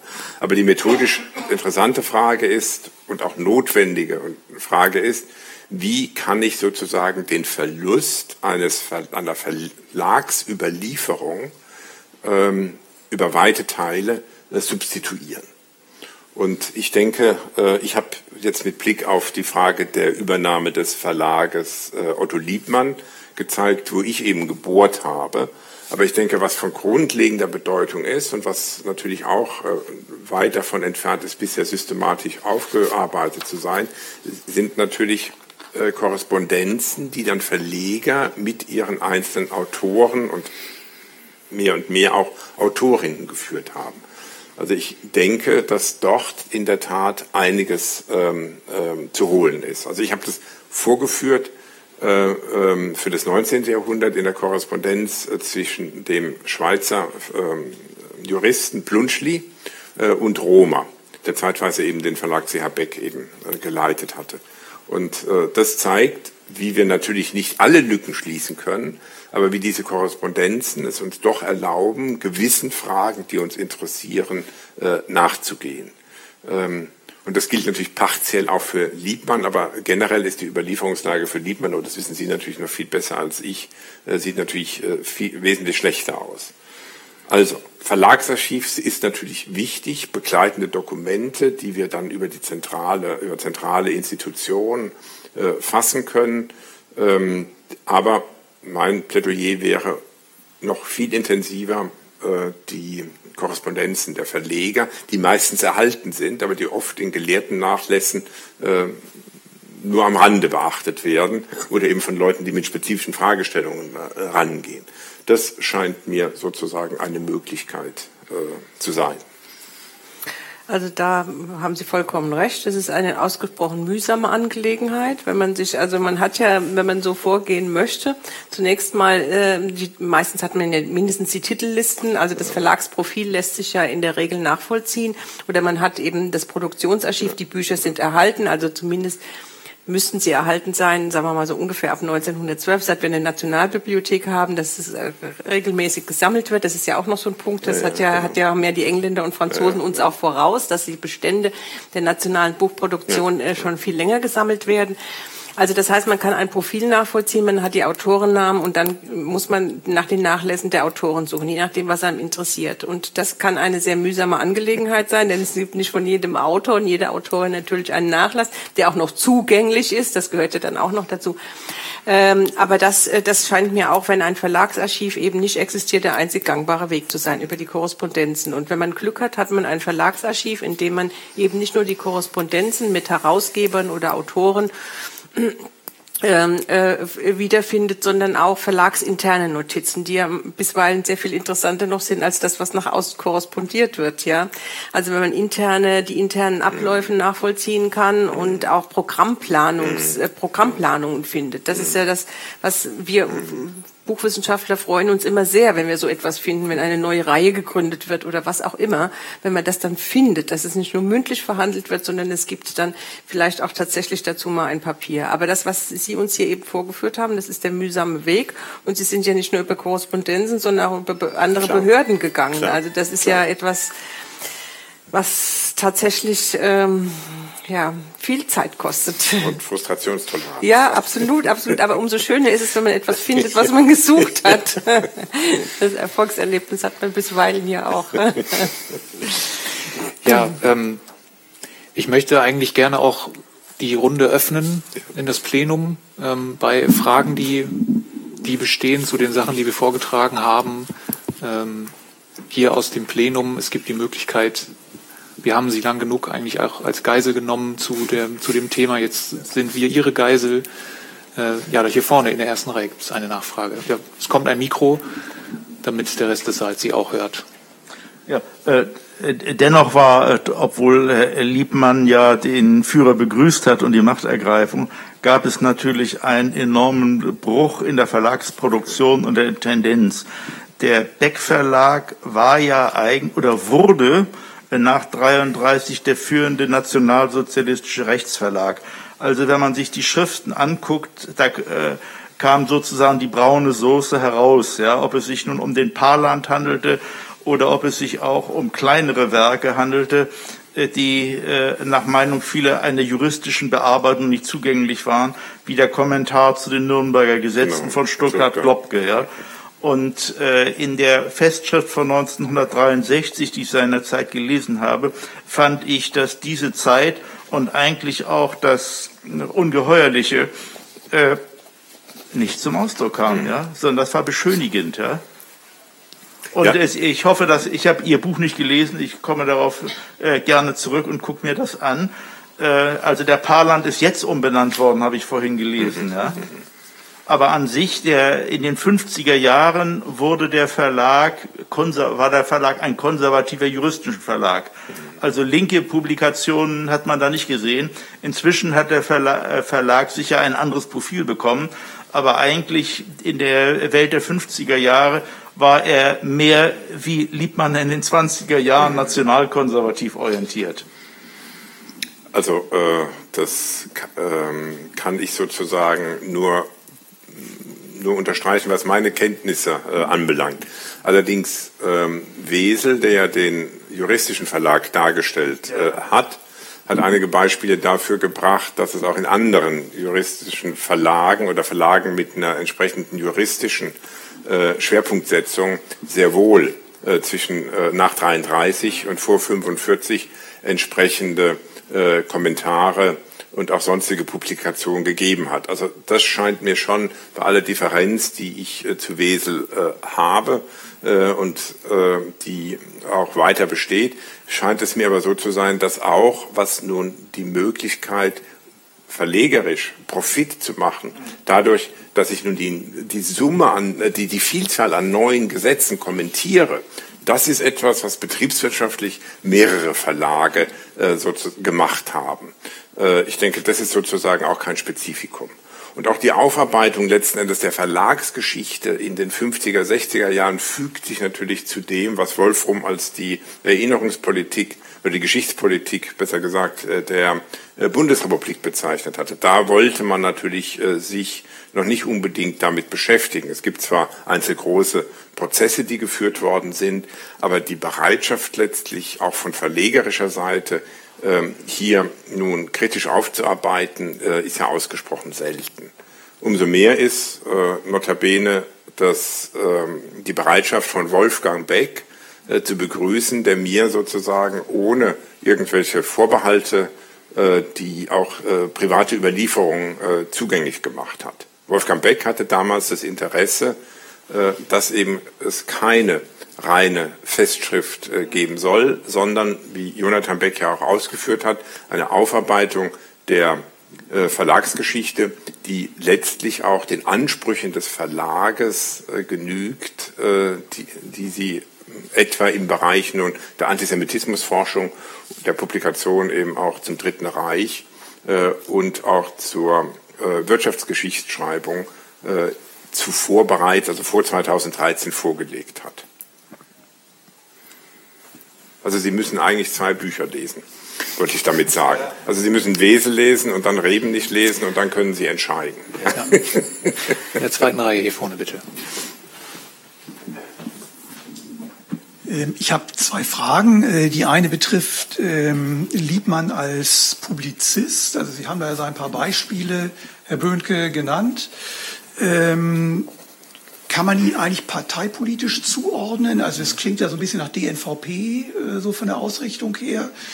Ähm, waren diese Kommentare, die er geliefert hat, in erster Linie, war das rechtspolitische Aufsätze? Kann man das so benennen. Also das wäre die eine Frage. Die zweite Frage betrifft die Initiative äh, Palland umbenannt, also umbenannt in der Tat. Das ist passiert, aber nicht nach Liebmann. Das war ja die zweite Forderung dieser Initiative. Da würde mich interessieren, zum einen, wie weit ist das gediehen oder ist es überhaupt gediehen? Und zum anderen, wie geht man denn mit dieser ähm, ja, rechtskonservativen bis nationalistischen Ausrichtung ähm, von Liebmann um, äh, die natürlich historisch erklärbar ist, aber die ja den heute gängigen äh, Kriterien der Erinnerungspolitik nicht unbedingt mhm. äh, entspricht. Ja, vielen Dank. Ähm, ich fange einfach mal an. Also die, die Frage nach der, nach der Parteipolitik. Ja, ähm, natürlich, das äh, es, es, es hat alles, macht alles sehr stark den Eindruck nach DNVP und ähm, ein wirklich handfesten Nachweis einer, eines gewissen Parteibuchs sozusagen hab, hab, ist mir bisher nicht untergekommen. Das ist äh, wieder so eine typische Quellenfrage, ne? also sozusagen, wie man dann diese Figur einordnet. Ähm, man muss doch aber auch sagen, was auffällt, wenn man in den 20er Jahren mal ähm, die Augen schweifen lässt über das Verzeichnis der Mitarbeiter, dass es dann auch mindestens als rechtsliberal bezeichnet werden kann. Also sozusagen das schon, kann man sich wieder nach den Motiven fragen, ob es dann darum ging, naja gut, derjenige ist jetzt vielleicht bei der DDP, aber ist ein kluger Anwalt, dann schreibt er eben trotzdem in der DJZ so ungefähr. Ähm, also das muss man dann im Einzelnen nochmal versuchen, möglichst nachzuvollziehen, aber äh, innerhalb der DJZ kann man doch sagen, dass eine gewisse Liberalität herrschte, dass auch sogar Autoren, die gleichzeitig zum Beispiel in, in der Justiz geschrieben haben, also im, ähm, äh, in der Zeit des Republikanischen Richterbundes, auch in der DJZ geschrieben haben, wobei sozusagen das erstaunlicherweise nicht reziprok war. Also sozusagen die Mitherausgeber der DJZ haben dann auf gar keinen Fall äh, bei der Justiz geschrieben. Ähm, und die zweite Frage, wie geht man, also, ach so, die, die, die anderen Frage, die Sie gestellt haben nach den rechtspolitischen Aufsätzen. Ja, also es ist, ähm, wenn ich mir die, sozusagen die Zuspitzung erlauben darf, man merkt das einfach, wenn man sich die Beiträge ansieht, die in den 1920er Jahren von Liebmann in der DOZ geschrieben werden, dann sind das ganz häufig, wie gesagt, prospektiv, Intervention. Was muss der Juristenstand jetzt eigentlich machen? Und und das Interessante ist eben, dass Liebmann dann jemand, als jemand auftritt, der die hohe Verbreitung der Zeitschrift nutzt, um den Juristenstand zu organisieren. Deswegen diese Gründung des Deutschen Richterbundes, dessen Gründungssitzung findet im Reichsjustizministerium statt. Also die, die kommen in Berlin zusammen und dann wird dieser Bund gegründet und natürlich ist das eine Frage, also eine, eine Interessenorganisation, die dafür gegründet wird, um der Weimarer Republik eine bestimmte politische Stoßrichtung zu geben ne, oder sozusagen oder als man könnte jetzt sagen als Korrektiv äh, sozusagen zu wirken. Und die Aufsätze selber haben natürlich dann auch einen gewissen rechtspolitischen Charakter, ne, weil es immer, also es gibt auch äh, Aufsätze von ihm, da reagiert er auf die äh, sozusagen bestimmte ähm, Forderungen aus anderen Aufsätzen, insbesondere aus dem Strafrecht. Sozusagen die Frage ist, wie, wie entwickelt sich eigentlich das Strafrecht in Weimar und was kann man da machen? Dieser Streit mit Radbruch ist unheimlich interessant weil man einfach wirklich die polaren Gegensätze sehen kann. Radbruch hat Liebmann in einem Aufsatz von 1948 als Ableugner der Justizkrise bezeichnet, weil Liebmann tatsächlich schreibt, nein, ich sehe nur in Weimar, ich sehe den deutschen Richter. Es gibt nicht den politischen Richter, es gibt den deutschen Richter. Und darüber entzünden sich natürlich in Weimar eine Vielzahl an Kontroversen, die eigentlich auch sehr gut aufgearbeitet sind. Das Interessante ist eben, dass ein nicht-Jurist, das war Liebmann, er war zeitlebens Nicht-Jurist, dass ein Nicht-Jurist sich auf, auf diesem Niveau in diese Fachdebatten einmischt. Und das ist eventuell auch etwas, was ähm, ihn, was sozusagen ein Alleinstellungsmerkmal ist, diese Personalunion, die er hatte. Und das führt mich jetzt ähm, über zu dieser zweiten Frage. Wie geht man jetzt eigentlich ähm, im Rahmen der Initiative damit um? Das ist natürlich eine hochinteressante Frage, wie man im Grunde genommen mit der Widersprüchlichkeit einer solchen historischen Figur umgeht äh, im Nachgang. Und hierzu dann nochmal, also die, der, der Salto rückwärts. Ähm, natürlich ist es ist die herausgehobene Stellung, die Liebmann hatte als Publizist in seiner eigenen Zeitschrift, wirkt natürlich insofern verzerrend, als dass man nicht sagen könnte, dass jetzt im Grunde genommen die anderen juristischen Verleger in den 20er Jahren nicht, also sie waren nicht weniger nationalkonservativ, aber man sieht es weniger, weil die eben nicht Schriftleiter und Herausgeber der DOZ waren. Ne? Also sozusagen, es ist einfach, sozusagen, es drängt sich einfach schon vor und erzeugt dadurch eventuell sozusagen so eine verzerrte Wahrnehmung. Aber sozusagen, die nationalkonservative Ausrichtung ist nicht, äh, ist nicht untypisch für Otto Liebmann, auf, auf gar keinen Fall. Und ähm, ist aber die interessante Frage ja, ähm, find, findet man jetzt einen Modus der Erinnerung, der in der Lage ist, auch diese Widersprüche aufzufangen? Das ist, also ich möchte das sozusagen gerne zurückspiegeln. Also ähm, ich kann da kein Rezeptwissen präsentieren dafür sozusagen, sondern nur im Grunde genommen eigentlich eine, die Forderung stellen, man muss eben genau einen Modus finden, der es auch zulässt, zu sagen, ja, im Grunde genommen äh, hatte das nationalistische Tendenzen, was der Verleger geschrieben hat. Und das muss man auch abbilden. Und das muss man auch in die Geschichte des von Verlag und Verleger mit aufnehmen. Ja, also ich habe es ja nochmal zugespitzt. Ähm, äh, es, äh, es geht ja nicht nur darum, dass er nationalkonservativ war. Es geht darum, dass er natürlich aus dem Grunde, um als Verleger überleben zu können, die Zeitschrift bewusst geöffnet hat äh, und eben auch zusammen mit Karl Schmidt letztlich ähm, nach dem Tag von Potsdam äh, diese Zeitschrift in ein neues ähm, Fahrwasser äh, gebracht hat. Äh, und noch einmal, das sehe ich nicht als widersprüchlich an, das ist konsequent äh, und ist zeithistorisch natürlich zu erklären. Und deshalb ist meine Position, dass man natürlich, und darüber können wir gleich auch nochmal diskutieren, umbenennen kann. Aber die Umbenennung als solche ist meines Erachtens unbefriedigend, weil sie eben das historische Wissen nicht vermittelt, bestenfalls zu Fragen führt. Aber die Fragen sind bald sozusagen erloschen, wenn nun der Name sozusagen lange genug äh, verschwunden ist. Äh, also ich wäre äh, froh gewesen, wenn man jenseits der Diskussion äh, mit ähm, ähm, um die Frage der Umbenennung sozusagen auch darauf insistiert hätte, dass in den entsprechenden Kommentaren äh, zumindest auf eins oder zwei Seiten ähm, äh, ein im, im vor der Titelei oder von mir aus auch nach der Titelei die Ergebnisse der historischen Forschung äh, zu diesen, ähm, ähm, zu diesen äh, Werken eben zusammengefasst worden wäre, um letztlich sozusagen das nicht nur die historische Forschung zu nobilitieren, sondern die Benutzer zu sensibilisieren, ähm, was es mit dieser Namensgebung auf sich hat. Äh, als Althistoriker ähm, ist es für mich klar, das ist eine Art von Damnatio Memoriae, also die Auslöschung des Andenkens. Darüber kann man aus ethischen und äh, Gründen natürlich lange diskutieren, ob sie zutreffend ist oder nicht. Wir haben das ja heute bei der ganzen Frage der Cancel Culture wieder, ähm, was man lesen kann, wen man noch zitieren darf und so weiter und so weiter das ist für mich als Historiker eben unbefriedigend, wenn wir es auf dieser Ebene stehen lassen und nicht sozusagen, und das ist der letzte Rest an aufklärerischem Optimismus, den ich habe, ähm, gewisse Informationen weitergibt, die dazu geführt haben, warum der Name problematisch ist. Ich halte das letztlich auch erinnerungspolitisch äh, äh, für notwendig, diese Informationen zu diversifizieren und äh, eben an breiten juristisch interessierten Publikum an die Hand zu geben. Der Name zu ändern alleine finde ich nicht ausreichend.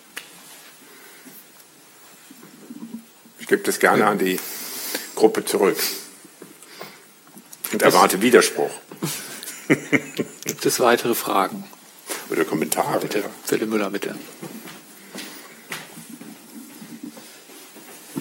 Bin ich äh, leider Enttäuschung vorneweg. Ich will Ihnen nicht widersprechen. Okay. Ich finde es sehr einleuchtend, was Sie gesagt haben und will es nur ganz kurz noch mit einem Gedanken zusammenbringen, den, äh, den Frau Schneider formuliert hat. Also man könnte sich ja auch zu der These versteigen, müsste ich mir auch nochmal methodisch überlegen, wie man das genau äh, beweisen will, aber dass die nationalkonservative Ausrichtung des Liebmann Verlags einer der Gründe dafür war, dass man gewissermaßen zum, La zum Verlag, zu dem Namen Liebmann, ähm, sozusagen von Seiten Beck äh, gegangen ist. Also dass gewissermaßen ein Grund für den Verkauf nicht nur war, dass er auf dem Verlag war, sondern dass auch die Ausrichtung äh, des Verlags und wofür der Name des Verlags stand, ähm, eine äh, gewissermaßen eine Zukunftsaussicht 1933 äh, versprochen hat, ähm, die dem Beck Verlag eben auch inhaltlich interessant erscheinen konnte. Und äh, dazu vielleicht einfach noch der Hinweis auf das Buch von, von Eric Kurlander, der eben über die Bedingungen von Autorschaft, gerade von liberalen und rechtsliberalen Autoren nach 1933 äh, geschrieben hat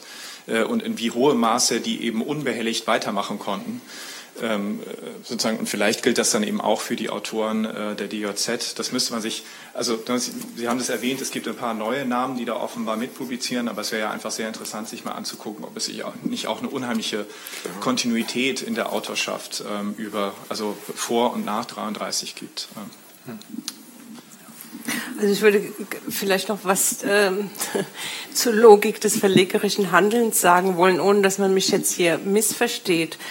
Ähm, dass die juristischen Verlage selbstverständlich ähm, die neuen Gesetzestexte mit entsprechenden Kommentaren gedruckt und verlegt haben, ist ein ganz, ist eigentlich ein konsequentes verlegerisches Handeln. Ähm, ich habe eben ja auch gesagt, die Leitkriterien beim wissenschaftlichen Verleger oder beim juristischen, den ich ja auch zu den wissenschaftlichen Verlegern zähle, ähm, gibt ja die Wissenschaft vor. Und das, was die Wissenschaft vorgibt, die Wertekriterien und die Leitkriterien, das publiziert ein wissenschaftlicher Verleger. Und genauso konsequent ist es im juristischen Verlag dann das, was an Gesetzgebung erlassen wird oder die Gesetzgebung, die erlassen wird, und zu kommentieren und herauszubringen. Also ich habe das, ich möchte das jetzt nicht falsch verstanden wissen, aber es ist eigentlich eine ganz eine Logik gewesen, dass Beck so gehandelt hat, äh, wie der Verlag äh, gehandelt hat eben. Und ähm, das äh, kann man natürlich auch in anderen, in anderen Programmen sehen. Selbst beim mathematischen Verlag gab es eine, auf einmal eine deutsche Mathematik. Ja, die konnte sich nicht durchsetzen, weil es dann man irgendwie gemerkt hat, dass es ein Unsinn ist. Aber ähm, es, das gab es ja eben nicht nur im, äh, im, in der Rechtswissenschaft. Also das ist eine gewisse Logik. Also bei der DOZ habe ich jetzt die Zahlen, kann ich jetzt nicht sagen, aber wenn man sich generell jetzt äh, die juristischen Autoren bei, bei CH Beck anguckt, dann ist ganz klar, dass die jüdischen Autoren rausfallen, äh, aber dass zunehmend eben auch äh, Autoren rekrutiert werden, die aus dem Umfeld der Ministerien kommen. Also Klopke ist ja so ein Beispiel, ja, und die jetzt aufsteigen und auch gezielt angesprochen werden. Auch und das ist auch ganz spannend, eben auch junge aufstrebende Juristen, ähm, da wir wieder bei Klopke, ja, äh, die sich sozusagen in den Dienst äh, des neuen Systems stellen und die abgegriffen werden können, natürlich jetzt in Berlin im Umfeld und mit dem guten Namen von Liebmann. Ähm, das ist vollkommen klar. Das würde ich also auch so sehen. Also die Verleger hatten schon durchaus noch lange Zeit einen gewissen Handlungsspielraum, die wissenschaftlichen Verleger. Das deutsche wissenschaftliche Buch, also bei den Juristen ist es ein bisschen was anderes. Die deutsche Rechtsprechung interessiert im Ausland eher weniger. Aber dass das deutsche wissenschaftliche Buch einen sehr guten Ruf im Ausland auch hatte, also in den USA und Japan. Man hat ja noch in, im Zweiten Weltkrieg also auch Bücher nachgedruckt in, in deutscher Sprache. Ähm, dass man ein, den, dem wissenschaftlichen Verleger schon noch einen gewissen Handlungsspielraum zugestanden hat, inwieweit er jüdische Herausgeber in seinen Zeitschriften weiter tolerieren durfte oder nicht. Also das gab es durchaus. Springer beispielsweise hat es sehr, sehr, also Ferdinand Springer, der Enkel mittlerweile dann von Julius Springer, hat es sehr, sehr lange versucht, bis er selber den Verlag verlassen hat, weil man gesagt hat, es tut dem Verlag nicht gut. Ähm, während hingegen bei De Kräuter gibt es ein ganz anderes Beispiel. Da hat man sofort genau. bei, bei Göschen hat man klar, sofort aussortiert, klar, hat gesagt, also das, ja, ne, also äh, das war das ist eine ganz andere äh, Situation gewesen. Also diesen Handlungsspielraum gab es schon. Vielleicht nur als ein kleiner Nachtrag. Also ähm, ich würde dir dazu stimmen, dass das irgendwie eine interessante Frage ist, darüber nachzudenken, wenn man sich 33 mal eigentlich die anderen Zeitschriften ansieht. Also da würde jetzt als erstes die juristische Wochenschrift und die Deutsche Richterzeitung einfallen. Da ist eigentlich da das Interessante, dass die ja direkt angebunden sind als die an die entsprechenden berufsständischen Verbände, also äh, den, den Richterbund, den Deutschen Richterbund und den Deutschen Anwaltverein, die natürlich auch sofort nach 33 ähm, äh, ähm, die, die neue Regierung bejubeln und dementsprechend auch dann sofort anfangen, im Grunde genommen eigene Redaktionsrichtlinien äh, zu entwickeln, äh, die dann dazu führt, dass eben äh, sogenannte jüdische Autoren oder nicht-arische Autoren sofort aussortiert werden. Aber es ist eben sozusagen interessant, dass im Grunde genommen die DJZ ähm, dort eben immer noch, also da funktioniert es im Grunde genommen auch parallel, aber das ist eben interessant zu sehen, dass dahinter eben nicht ein ähm, Interessenverband steht, sondern immer noch der alleinige Herausgeber, der das sozusagen als Schriftleiter, der immer diese Hand drauf hat und das eben so begleitet. Ja. Und man muss natürlich auch sagen, dass die gesamte Berufsorganisation der Buchbranche, der Börsenverein, also sofort sich selbst gleichgeschaltet hat und gesagt hat, er steht voll hinter den Zielen der neuen Regierung. Also das ist ja auch vielleicht etwas, was ähm, eine gewisse integrative mhm. Kraft hatte. Hm. Durchaus. Ja, eine eine, Frage eine zur Biografie von Liebmann. Wie hat er denn eigentlich nach 33 sein Wirken gesehen? Äh, denn er musste sich ja auch irgendwie als der Betrogene vorkommen, der also jahrzehntelang für den deutschen Staat gearbeitet hat und auf einmal der Außenseiter war, der enteignete und verfolgte. Also mir sind keine direkten Zeugnisse von Otto Liebmann selbst äh, äh, bekannt, bis eben äh, eine, der Brief an Karl Schmidt, den ich ja, äh, zitiert habe. Ähm, ähm, ich weiß nicht, ob Sie von ihm eben sozusagen ähm, Eco-Dokumente ja, ja, die haben Sie aber, so, also da möchte ich Ihnen jetzt ungern widersprechen, Herr Rebenich, aber das haben Sie sogar in Ihrem eigenen Buch zitiert, den Brief an Wolfgang Mittermeier, von 1937. Danke. Äh, das ist gut, das ist, ja, Sie ähm, haben recht. Stimmt. Ja, also ja, da ist eine, ein Brief gibt es von, ähm, von Liebmann an Wolfgang Mittermeier, weil Mittermeier ihm zum 70. Geburtstag gratuliert. Und ähm, das ist eine, also der ist relativ kurz und das ist natürlich eigentlich eine, eine, eine nette Dank, sozusagen ein netter Dank, dass äh, Liebmann eben Mittermeier sagt, ja, äh, es ist ja nett, dass Sie mich noch sozusagen, dass Sie mich noch erinnern, denn 37 mhm. war das, glaube ich, 36 oder 37, da äh, sozusagen an dieser Aussage merkt man ja schon, dass im Grunde genommen ja, die berufliche Existenz zerstört ist und eben auch in so eine Form von persona non grata ist. Ne? Also sozusagen, dass er natürlich da auch ausgeschlossen wird. Und äh, der Brief schließt dann auch mit ähm, einer sehr sentimentalen Note. Mhm. Das liebt man dann eben an Mittermeier schreibt, wenn Sie mal wieder in Berlin sind, melden Sie sich gerne, dann können wir uns zusammen der guten alten Zeiten erinnern. Ne? Also sozusagen diese, wie gesagt, diese starke Verbindung, ähm, die er im Grunde genommen zu diesem Juristenstand verspürt hat. Aber ausführlichere Ego-Dokumente, die eine Reflexion irgendwie auf das Lebenswerk oder sowas anstellen, darüber hinaus sind mir tatsächlich auch nicht, auch nicht bekannt. Gibt es äh, noch weitere Anmerkungen? Dann, ja, eine Nachfrage. Glaube, ich brauche das Mikro nicht. Äh, ich habe dann doch noch eine Frage an Sie, Herr Rebelich, wenn ich mich recht erinnere ähm, zitieren Sie in Ihrem Buch eine Äußerung von Liebmann über Beck. Das war ja ein nobler Charakter. Mhm. Ähm, Im Gegensatz zu Ebel, glaube ich, mit dem er sich da auseinandersetzt. Genau. Ähm, hat er sich da getäuscht oder entsprach es Ihrer Einschätzung nach den Tatsachen? Also Sie selbst bei der Schuldfrage ordnen ja Beck so in so einer mittleren Kategorie genau. Äh, oder ähm, wollte er in diesem Moment seiner zunehmenden Vereinsamung einfach glauben, äh, dass der Käufer seines Verlags ein nobler Charakter gewesen ist? Ja, ich meine, so sah es ja im Moment im Gegensatz zu Ebel, der ja sofort abgesprungen ist. Paul Ebel, der Prokurist gewesen ist, ähm, äh, hatte äh, Heinrich Beck ihm ja gewisse ähm, Dinge also noch äh, zugestanden. Äh, dazu gehörte zum Beispiel, dass der Sohn Karl Wilhelm Liebmann bis äh, Juni 34 äh, noch äh, weiterarbeiten konnte. Er wollte auch sein Andenken sozusagen noch bewahren, was sich dann sozusagen nicht äh, gezeigt hat. Also ich denke, das ist aus dem Vergleich mit Ebel äh, eindeutig zu, zu erklären. Und noch einmal, ähm, es ist gut, dass Sie es auch noch dann nochmal nachfragen. Es ist klar, dass er, dass, dass Heinrich Beck kein aggressiver Arisierer äh, gewesen ist, sondern eher das, was Bayo als stiller Teilhaber äh, bezeichnet, dass man die Chance konsequent nutzt, die sich aus der Situation äh, herausgibt. Und es stand ein angesehener, eingeführter äh, jüdischer Verlag äh, zum Verkauf der in der ersten Runde nicht verkauft worden äh, ist. Und ähm, auch schon die Frage, wie Beck nun darauf gekommen ist, ist ganz schwierig zu beantworten, weil es da auch unterschiedliche Überlieferungen äh, gibt. Manche erwähnen sogar Horst Frank, der ihn, darauf, der ihn sogar gedrängt haben soll. Heinrich Beck spricht in, seinen, in seiner Verlagsgeschichte daran, dass, ähm, dass, ähm, dass Liebmann selbst sich mit ihm in Verbindung gesetzt habe. Aber noch einmal, der Verlag ist, äh, der, der Verkauf ist juristisch korrekt über einen Vertrag äh, über die Bühne äh, gegangen, mit gewissen Zugeständnissen äh, eben auch äh, an Otto Liebmann, beziehungsweise mit Blick auf seinen Sohn. Ich denke, das ist der Grund äh, oder der Hintergrund für diese Bewertung. Ich würde vielleicht noch nachtragen, ähm, um da auch nochmal auf einen Aspekt, den Frau Schneider ganz stark gemacht hat, die Frage der bürgerlichen Werte.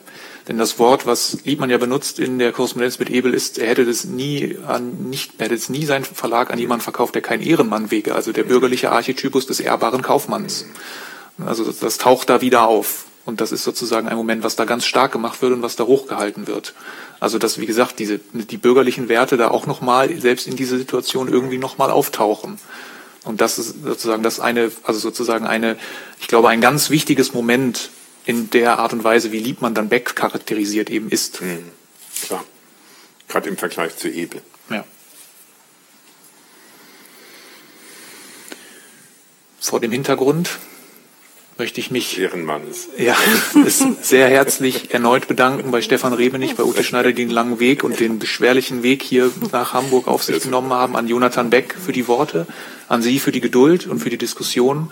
Wenn Sie möchten, verweilen Sie gerne noch an der Vitrine. Die wird dann demnächst wieder verschwinden, äh, weil die Bibliotheken die Bücher zurückhaben wollen. Ähm, und ansonsten bedanke ich mich für Ihr Kommen und wünsche Ihnen noch einen sehr schönen sonnigen Abend. Vielen Dank.